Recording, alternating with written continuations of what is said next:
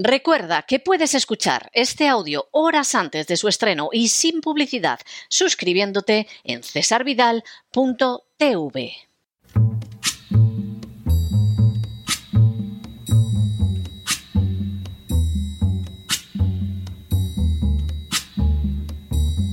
La voz con César Vidal, desde el exilio. When the night has come and the land is dark and the moon is the only light we'll see. No, I won't be afraid. Oh, I won't be afraid just as long as you stand, stand by me. Muy buenos días, muy buenas tardes, muy buenas noches y muy bienvenidos a esta nueva singladura de la voz. Soy César Vidal, hoy es el martes 2 de mayo de 2023 y me dirijo a los hispanoparlantes de ambos hemisferios, a los situados a uno y otro lado del Atlántico y como siempre lo hago desde el exilio. Corría el año 1808 y más concretamente un día 2 de mayo como hoy, cuando en Madrid estalló un alzamiento popular contra el invasor francés. Al saber el pueblo de Madrid que los franceses se llevaban de palacio a los últimos miembros de la familia real, se lanzaron de manera espontánea a la calle para impedirlo y de esa manera se vieron enfrentados con el mejor ejército de Europa en las calles de la capital de España. De forma bien significativa y en contra de lo que afirma la leyenda, aquellos que se rebelaron contra la intervención extranjera fueron muy pocos, apenas algunos civiles totalmente anónimos y algunos escasos oficiales de artillería. No estaba dispuesto el general francés Murat, que había llegado unas horas antes a Madrid e incluso había asistido a misa junto con la corte, a tolerar algaradas, y ordenó reprimir el alzamiento con todo el rigor posible. En medio de una explosión inesperada de cólera popular, desde Manuela Malasaña a los héroes del Parque de Monteleón, cuyo nombre, por cierto, dejó de estudiarse gracias a las reformas educativas en España,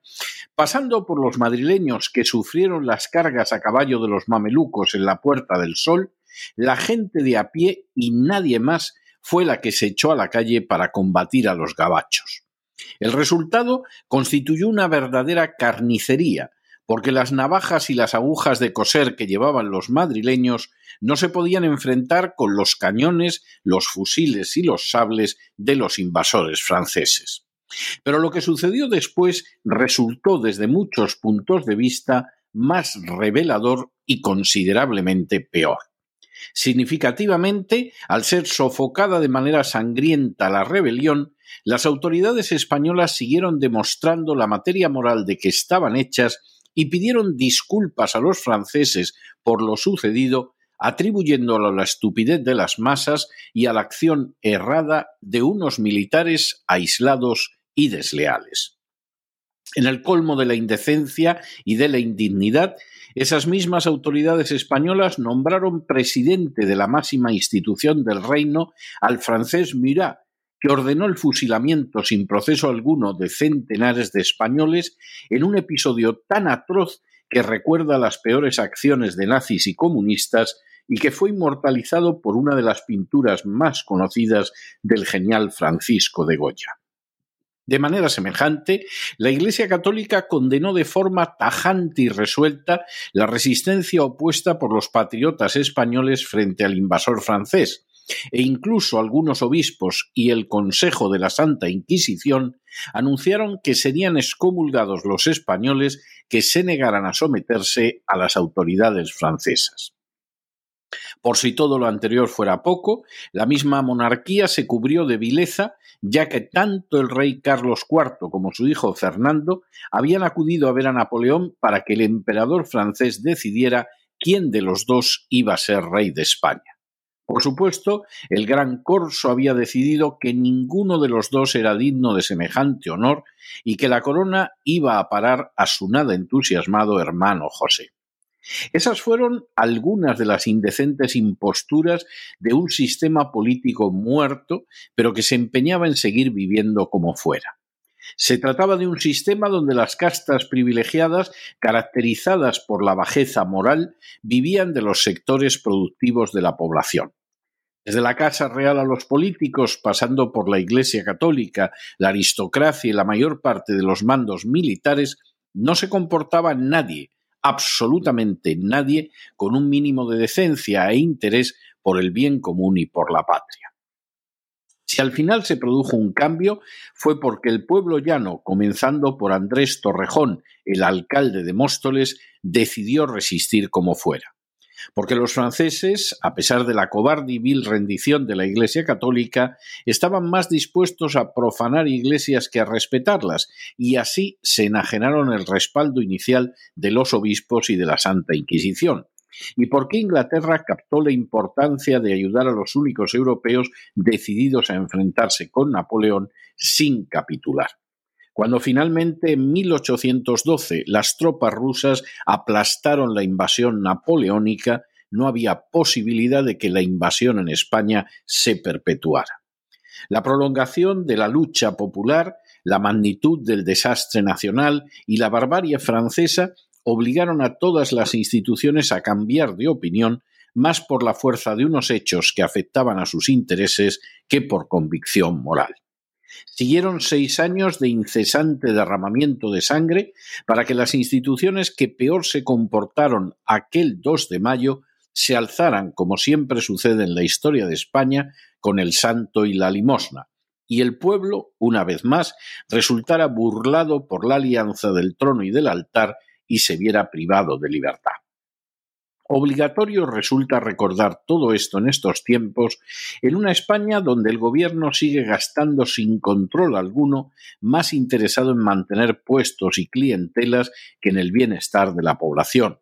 donde el gobierno ha abierto la Comisión de Secretos Oficiales a golpistas y filoterroristas, donde el gobierno ha pactado con el presidente americano Biden la llegada mensual a España de 12.000 hispanoamericanos que Estados Unidos se rehúsa a recibir donde el gobierno pretende ganar votos no solo mediante la recepción masiva de extranjeros, sino también anunciando viviendas gratuitas cuyo número y ubicación quedan siempre en el aire, donde los servicios sociales son cada vez peores, a pesar de que los impuestos son cada vez mayores donde los distintos gobiernos riegan millones sobre las furcias mediáticas para que adopten un relato sumiso o al menos domesticado, ocultando al pueblo la realidad donde al mismo tiempo se acosa a aquellos que se atreven a decir la verdad más allá de lo que desean los poderosos donde los partidos viejos y nuevos representados en el poder legislativo son incapaces de abordar los problemas reales de la nación, aunque no de seguir cobrando todos estos meses e incluso de cobrar las dietas de desplazamiento sin moverse de casa donde esos mismos partidos son incapaces de colaborar para sacar adelante a una nación en profunda crisis económica e institucional, pero aplauden todos como focas y sin excepción a un liberticida llamado Zelensky cuando aparece en carne televisiva en el Parlamento donde el pueblo es esquilmado de manera creciente desde hace décadas para mantener los pesebres de las castas privilegiadas y de sus paniaguados donde la agencia tributaria, que expolia miserablemente a los ciudadanos con métodos de auténtica extorsión, ha seguido apoderándose de los bienes de los contribuyentes en medio de la crisis del coronavirus, causando la ruina y sembrando la miseria entre millones de españoles donde la agencia tributaria, instrumento de expolio al servicio de las castas privilegiadas, Actúa de tal manera que al cabo de más de una década la justicia da la razón a los expoliados, pero no castiga a los miserables buscabonus que perpetraron el atropello. Donde la agencia tributaria, en contra de lo que sucede en los países civilizados, recibe bonus dinerarios para sus esbirros, este año millones de euros más, a fin de que éstos saquen dinero hasta de donde es ilegal e imposible sacarlo, y ya se afila las zarpas para caer con redoblado encarnizamiento sobre los ciudadanos donde el gobierno no deja de tapar los agujeros de bancos y empresarios con el dinero que la agencia tributaria arranca a todos los españoles, donde preparándose para la nueva epidemia, el gobierno sigue avanzando la agenda globalista porque es un lacayo de la misma, impulsando normas como las que legalizan la eutanasia, privan a los niños con discapacidad física de la educación especial, impulsan la mutilación sexual de menores o aumentan los pesebres de la ideología de género. Donde también, siguiendo la agenda globalista, España se ha rendido una vez más ante Marruecos, aceptando la invasión del Sáhara y manteniendo la indefensión de Ceuta, Melilla y las Canarias, a la vez que beneficia a la agricultura marroquí en detrimento de la española. Donde cada vez más las decisiones se adoptan desde despachos poblados por personas a las que nadie eligió y desde instancias situadas fuera del territorio nacional donde la Iglesia Católica sigue tejiendo alianzas inmundas que mantengan como sea sus injustos privilegios, donde la corona se mantiene en silencio porque sabe que su futuro pende de un hilo y no duda en colocarse en la solapa el pin de la Agenda 2030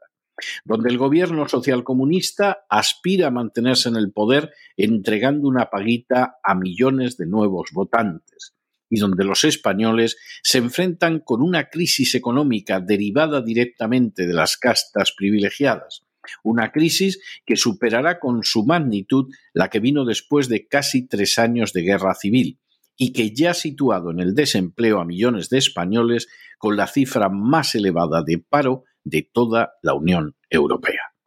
Hoy más que nunca hay que recordar que la esperanza de futuro de la nación española no reside ni puede residir en la monarquía, en la Iglesia Católica, en las castas privilegiadas o en las instancias extranjeras, y que peca de ingenuo, de ignorante o de necio quien así lo piensa. La única capacidad de reacción y resistencia de España reside en aquellos miembros del pueblo dispuestos a enfrentarse con la villanía de propios y la agresión de los extraños, dispuestos a la creación de una nación de ciudadanos libres e iguales por primera vez en su historia, y dispuestos a enfrentarse con la adversidad, pero esta vez sin permitir que nadie les arrebate la victoria final y no como sucedió al final del enfrentamiento con el invasor francés, cuando la sangre derramada por el pueblo español solo sirvió para asentar el poder de las castas privilegiadas. Pero no se dejen llevar por el desánimo o la frustración. Y es que a pesar de que los poderosos muchas veces parecen gigantes, es solo porque se les contempla de rodillas y ya va siendo hora de ponerse en pie. Mientras tanto, en el tiempo que han necesitado ustedes para escuchar este editorial, la deuda pública española ha aumentado en más de 7 millones de euros y no puede sorprender que así sea,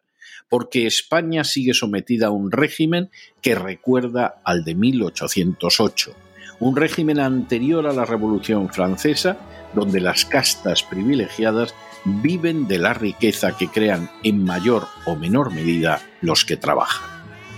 muy buenos días, muy buenas tardes, muy buenas noches. Les ha hablado César Vidal desde el exilio. Que Dios los bendiga.